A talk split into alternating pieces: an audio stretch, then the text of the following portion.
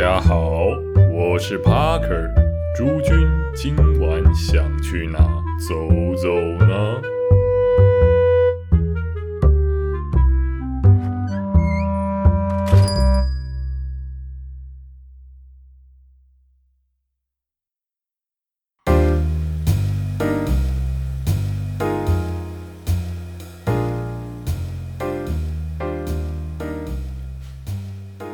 上次介绍东区的 Intention 哦，我们这一次呢就来到一个我最常出没的地方，没错，就是信义安和。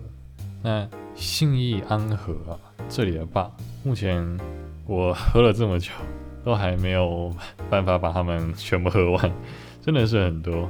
那我们今天要介绍这一间塞坝哦，就在文昌家具节者上面。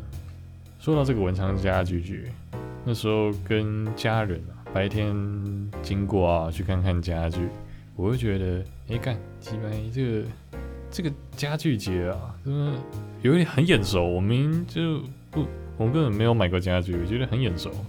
后来挑完之后啊，去吃个饭哦，去旁边夜市吃个饭，我才发现，哎哎，我看那时候天色变暗了嘛，才发现，我看这不就是。我平常喝酒的地方吗？靠北，原来白天跟夜晚啊，他的白天的路都不认得了，就是哦晚上的路哦干超熟悉的，啊但闭着眼睛就可以走，对吧？不哦，还记得哦那个电线杆啊，下面啊哦没有了，那个或或者是哦这个水沟盖啊，都也都很熟悉啊，都很熟悉。那时候我还跟家人说，哎，你们知道吗？他他白天家具节。晚上是另一条街哦，还哦还干还要我爸妈不喝酒，干真的学坏学坏，走远了，哎，工作害人不浅啊！哦，我们回到今天要介绍塞巴了，这个节目太愤青，不太好不太好，充满了批判，不行不行，我们是散播正能量，散播欢乐，散播酒精。哦。我感好像也没有比较好。啊，塞巴，嗯，它是一个主题很特别的酒吧。哎，怎么说？它是一个以琴酒为主的酒吧哦。琴酒，可能很多人可能没什么机会喝到琴酒，可能啊，当然，因为外面卖的酒庄的酒，可能都以威士忌啊、葡萄酒啊、白兰地啊这些为主。一般大卖场买到应该也是这些或啤酒类。琴酒哦。基本上，我们一般都可能只会在一般的酒吧这些才会看见。一般的酒吧的清酒，老实说，种类可能顶多十几二十，我觉得就算很多了。最多的，我觉得应该还是威士忌为主。塞霸呢，它就很特别，它最多的哦就是清酒，世界各国的清酒啊，各个口味的清酒都有。我去的时候，我说干，我要点金通你，马上就说我要金通。然后白天的看一下后面的酒箱，我说：“哎，那先生想喝怎么样的琴酒呢？”哦，这沟通 就花了比较久的时间，因为真的是太多种，真的种类太多，而且哦，琴酒啊，真的是不大精深啊，不大精深。每一种他他们会很亲切，把可能拿你喜欢的口味啊，或推荐的拿个一排啊，给你闻闻看，那问问你说：“哎，喜不喜欢它的风味啊？它。”怎么做比较好喝？对，这个沟通虽虽然都是琴酒哦，虽然都有杜松子，但每个酒厂做出来的真的不太一样。像你点可能一次，如如果可以的话，如果可以的话，你一次点个两三杯，可能君托你就选，你可以选一些风格极度不同，那喝起来的体验哦，想必是十分特别。而且啊。我那时候去的时候，因为算是路过了，就是好像看那天第二件还是第三件，我有点忘记，只是路过，哎，刚好看到，哎，看外观有有个看暗暗的店哦，看起来，哎，还有那个灯光打在地上，哎，潮潮的哦，不会有夜店的感觉哦。可是里面看起来人也蛮多的，好啊，那就进去玩看，对吧？看起来也不太像什么不正经的店，哇。于是我们走进去，打开来发现，哇哦，里面真的是很潮了。如果灯光都去掉，可能就是有点像没有经过整理的一些废弃的房子吗？哦，基本上它的工业风呢非常浓厚，但有那个灯光啊一些其他的加持下，其实很潮，真的是很潮，而且它座位其实很多，我听说还有二楼，只是我没有上去。我不过干，后来去完才知道，干我没有听说的多了，因为原来它有个更特别的是，它里面还有一个霸中霸。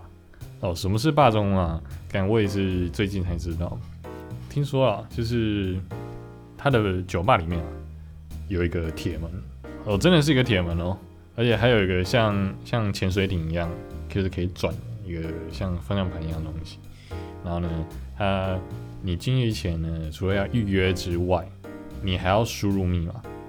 干我就跟手机一样，你要输入密码，而且那个密码很靠北，他每天都会换，所以我都很好奇。干我我可能我刚来到第三间、第四间，好不容易预约了一个很特别的霸中霸，干我我可能自己手机都快解不开了，我还要在这个门口转那个三小铁门。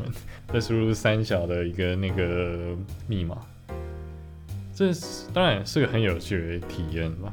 不过那那时候去，我根本不知道。我不过哦，我是有发现哦，虽然喝的有点康康，但是我发现，哎，看有些人，哎，怎么从我们后面这样，哎，走过去，然后就不见了。就想说，哎，干，他们去厕所吗？哎哈，哎也不是，干什么？一群男的去了厕所没有出来，哇，干。那我等等上厕所的时候，是不是会看到一些不该看的？哦，就也没有哎，这边哎看就啊就不去喽。我感觉就觉得很奇怪，我觉得哎看那时候又不是农历七月，就很奇怪。人家是坐在里面的啊，人家 VIP 嘛，啊就嚣张啊，不是啊，不是有只是有预约啊，只是有预约。而且听说里面的霸中霸哦，基本上就是清酒。嗯，你外面呢，你可能还有威士忌啊、龙舌兰这些其他的基酒的部分，里面可能就是非常单纯的一个军吧，就是就是军吧，很有趣。不过这个密码门跟这个铁门吼，在我朋友常去的店，也听说最近也要 改成这样的形式，就是一个喝酒也要考验你智力。还要考验你的耐心，也是蛮有趣的。不过我也觉得店家也是很勤劳了，每天都愿意换那个密码。如果有一天忘记，不就尴尬了？或者，哎，干，今天不是你设密码了？啊，干，你密码那个多少？怎么你怎么没有写下来？干，大家忘记哦，我没有，那个门就锁起来喽。那一天呢，帮我们做酒的两位调酒师，后来有一位去自己开了一间新的吧。也在安和那边叫无相，后来我也有去过一次，嗯，到时候来分享一下。那另外一位，我最近也听说，哦，就也开了一间自己的吧，哦，那个哦，因为好像是这个月吧在开，哦，我还没有去试试看，啊，应该也会蛮有趣的。如果你很喜欢琴酒，哦，当然我知道有些人是不喝琴酒，有些人觉得。呃，它的这种杜松子味道真的是不喜欢哦。这种人我是不太建议去啊，除了真的对这个味道比较敏感一点，不然就以 Parker 我来说好了。哦，我是很喜欢琴酒的，基本上我去把琴酒通常会是我的首选。那台北还有另外一间也是这种军吧，但它的地点呢在迪化街那边。哦之后再来做介绍。当然，如果你觉得这里的琴酒数量真的太多，你不晓得要怎么选择的话，哦，他们店家呢还有个像那种幸运转盘一样的这种东西，可以让你转。那转了，我就全是运气了。如果真的不喜欢，也不要怪店家了。那基本上，它这个就是一个蛮好玩的一个游戏，多一点人可以去玩，说哦可以。就可以试试不一样的琴酒啊，或者什么样的做法。当然，他们会以这种风味琴酒去推荐怎么做好喝，所以基本上我觉得不会雷啦，对吧？他们都蛮厉害的。嗯，那今天的节目大概就到这里，台北走吧，我们下次见。